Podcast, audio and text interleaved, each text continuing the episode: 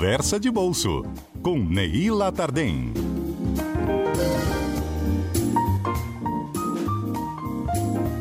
Neila já está conosco na ponta da linha. Vamos conversar, Neila, sobre essa busca por dinheiro perdido no banco? Bom dia. Oi, Fernanda, bom dia, bom dia, ouvintes da CBN. Vamos embora, vamos conversar sobre. Você já consultou o seu? Já consultei, não tenho dinheiro a receber, Fernanda. Eu também não. Consultei CPF de Esse... todo mundo aqui de casa. É, é, olha, a sensação de quem encontra dinheiro para receber, aquela mesma sensação que a gente tem quando a gente acha aí uma nota de 50 reais, 10 reais no bolso de uma calça velha que não cabe mais na gente. É a mesma uhum. sensação, né? Uma sensação boa. É verdade. É, mas quando a gente deixa assim um valor que é relevante no banco, tipo mil reais, é, 800 reais, 10 mil reais, aí a gente já começa a se preocupar, né? Porque dinheiro parado na conta corrente também não é bom, né? Dinheiro parado ali sem rentabilidade é você perder poder de compra. A inflação está comendo aquele capital ali ao longo do tempo. Pois é, Mas a gente vai falar hoje sobre o sistema, né, Fê? de consultas, não foi, Neila? Oi? Essa semana houve um recorde né, de busca por essas informações. É, foram milhões de consultas no sistema, o sistema até registrou instabilidade, depois voltou.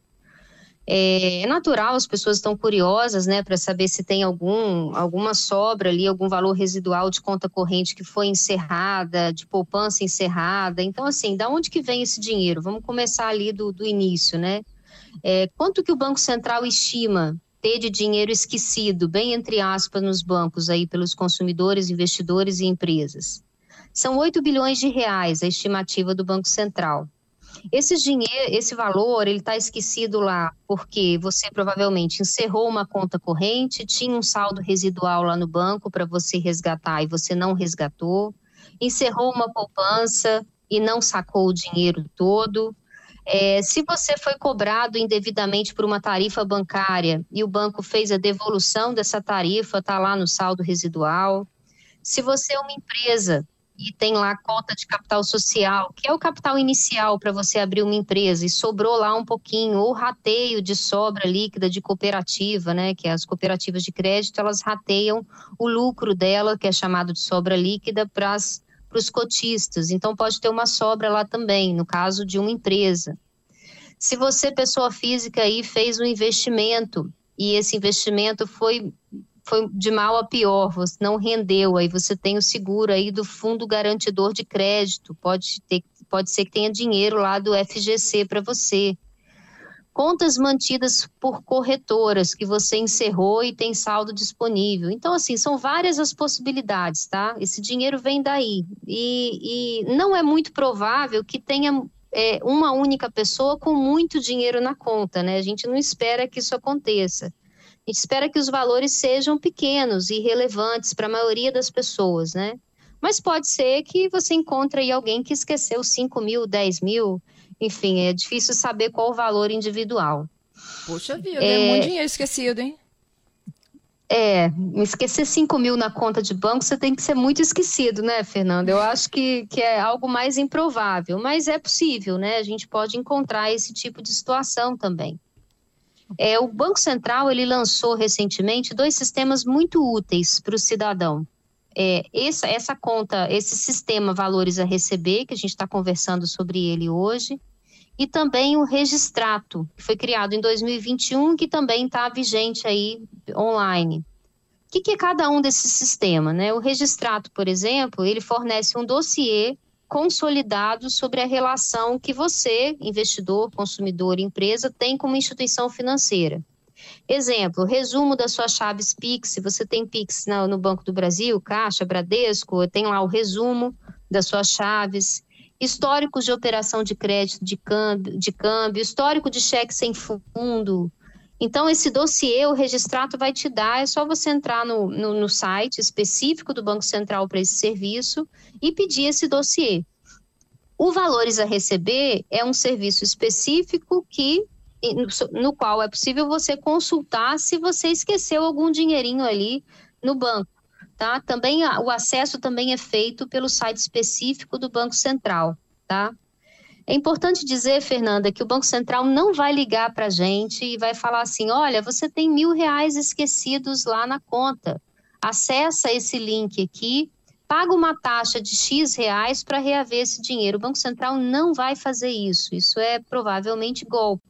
Uhum. É, a única forma de você acessar essa informação é pelo site oficial ou pelo aplicativo oficial do Banco Central, da, do, do Serviço Valores a Receber a gente pode até informar o link depois para as pessoas, o endereço, né, o site oficial depois para as pessoas. Isso. Se você receber uma mensagem CBN, de WhatsApp, dá uma paradinha aí. clique aqui. Ih, Oi? Hoje eu, não, hoje eu tô difícil aqui. Vamos dar uma paradinha aqui. Vou pro repórter CBN e a gente volta com essas e outras orientações. 11h34, pedi aqueles minutinhos aqui para Neila só para a gente ir para o repórter CBN, mas já voltamos com as suas orientações, Neila. Como localizar dinheiro perdido no banco e o que fazer depois com eles, né? Hum, é isso aí. Estava alertando os ouvintes sobre a questão da fraude, né? Da possibilidade de fraude, né? Então, assim, se alguém enviar para você um link de WhatsApp ou via e-mail, ou via chat, é, falando assim, clique aqui nesse link e acesse, veja quanto que você tem a receber. É, se não for o link oficial do Banco Central, ou seja, o site oficial, valores a receber.bcb.gov.br, é, tome bastante cuidado, tá? Porque essa pessoa pode estar querendo pegar seus dados pessoais, seu CPF, e, e usar para outros fins, né? Ninguém vai ligar para você pedindo sua senha bancária, sua informação para poder te passar esse dinheiro que você esqueceu no banco. E se você tem dúvida e, e, e quer esse contato é, pessoal, assim, contato, falar com alguém do Banco Central porque você tem dúvida, suspeita de alguma comunicação, enfim, liga para o 145, que é o telefone do Banco Central, e você pode é, reclamar sobre instituições financeiras ou mesmo tirar dúvidas sobre como que funcionam esses novos sistemas aí do Banco Central, que são o registrado e os valores a receber. Uhum. Bom, é, é, quem não recebeu agora tem chances de fazer uma consulta nova em maio, não é isso? Isso, tem a tal da repescagem, né? Você consultou lá e você foi informado de que você não tem valores a receber. Em maio, você pode fazer uma nova consulta e verificar na, na, na segunda, na repescagem e no segundo momento, se você tem esses valores, tá? Como é que esses valores vão ser ressarcidos, Fernanda? Como é que você vai ter esse dinheiro de volta? Em, em princípio, esse dinheiro vai ser pago para você via Pix. Ah, eu não tenho chave Pix e não tenho interesse em fazer uma chave Pix. É, provavelmente a instituição financeira que está custodiando esse capital que você esqueceu, ela vai entrar em contato com você num segundo momento, ok? E vai ver como vai ser feita essa devolução via depósito, tá? Mas, em princípio, o Banco Central diz que toda essa comunicação vai ser via sistema né? Só a comunicação final que vai ser feita entre banco e cliente, só se você de fato tiver dinheiro naquele banco e se você não tiver o Pix, né? Aí tem que arrumar um jeito de fazer um depósito nessa conta. Ok, tem uma e pergunta aqui de um ouvinte sobre Pode é, falar. herdeiros. Hum, o Banco Central disse que é possível que os herdeiros façam saque do, do dinheiro de parentes falecidos, tá? É, você pode fazer a consulta hoje com a documentação do seu parente, enfim, porque a única coisa que você precisa ter em mãos é o CPF da pessoa e a data de nascimento da pessoa, ok? E num uhum. segundo momento, você vai ter que comprovar, se houver dinheiro esquecido, que você é de fato herdeiro desse beneficiário, né? E essa comprovação deve ser feita ou via inventário, ou não sei qual vai ser a documentação que o Banco Central vai exigir, porque ele ainda não divulgou essas regras. Ok. Vamos continuar então. Bom, é, tem gente que pergunta aqui por quanto tempo alguém pode deixar um dinheiro esquecido no banco, né? Puxa, eu fui lá no plano real, eu deixei um dinheiro esquecido no banco, né? Essa foi uma pergunta que me fizeram.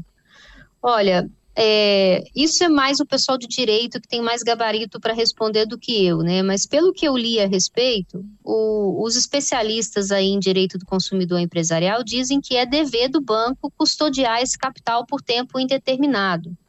É diferente aquele prazo que está previsto lá no, no, no Código de Defesa do Consumidor de cinco anos para você pedir o ressarcimento desse dinheiro que você é, possa ter esquecido. Isso é diferente porque esse prazo é para danos materiais, né? E esse dinheiro esquecido não é fruto de um dano material, é um dinheiro que você simplesmente esqueceu mesmo no banco, ou não, não tinha ciência de que ele existia.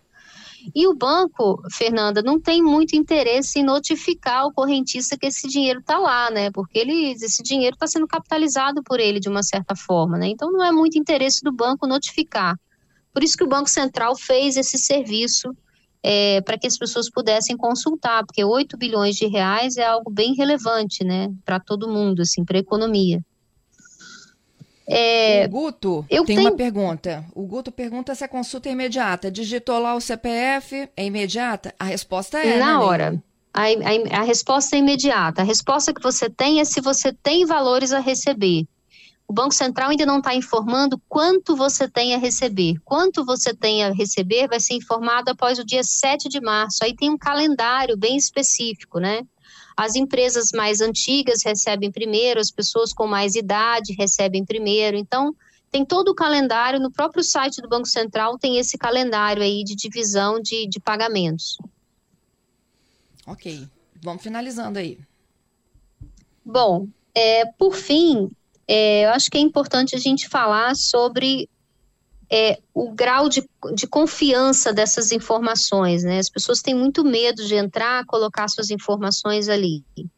O Banco Central ele criou níveis de autenticação das informações, né? Que é o bronze, o prata e o ouro. Isso é bem interessante. No momento em que você faz lá o, o cadastro e pede a informação no valores a receber, você automaticamente está no nível bronze. O que, que é isso? É um nível bom, muito bom de segurança, mas é um nível que não requer validação cruzada de informações, Banco Central, Receita Federal, é, Cadastro da Previdência Social. Aí, quando você pede no .gov.br, que é o, o, site oficial ali do, do, do para fazer esse cadastro, pede um aumento do nível de confiança, você começa a pedir para o Banco Central, ó, eu preciso que essa informação seja validada por meio de cadastros cruzados. Aí tem reconhecimento facial, biometria, uma série de, de mecanismos de segurança daquela informação.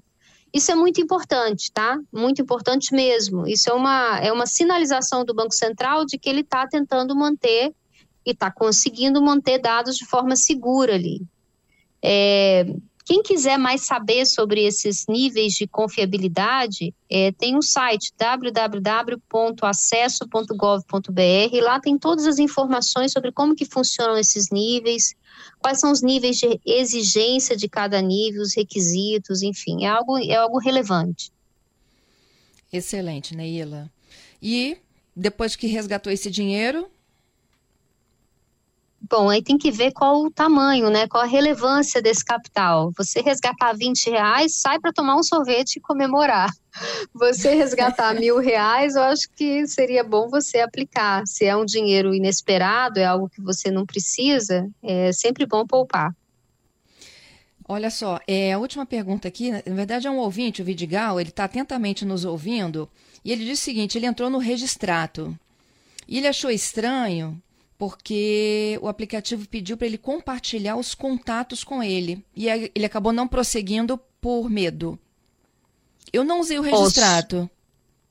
Eu sugiro a, ao ouvinte que, se ele se sentir inseguro com relação ao sistema, liga para o 145 e reporta o que está acontecendo.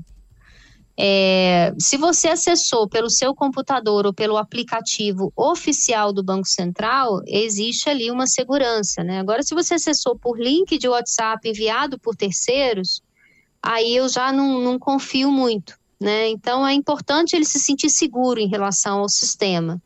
E ele pode tirar essas dúvidas com 145, né? Porque é difícil a gente antecipar essa situação. É golpe, não é? A gente pode suspeitar, mas aí a gente confirma com 145. Uhum.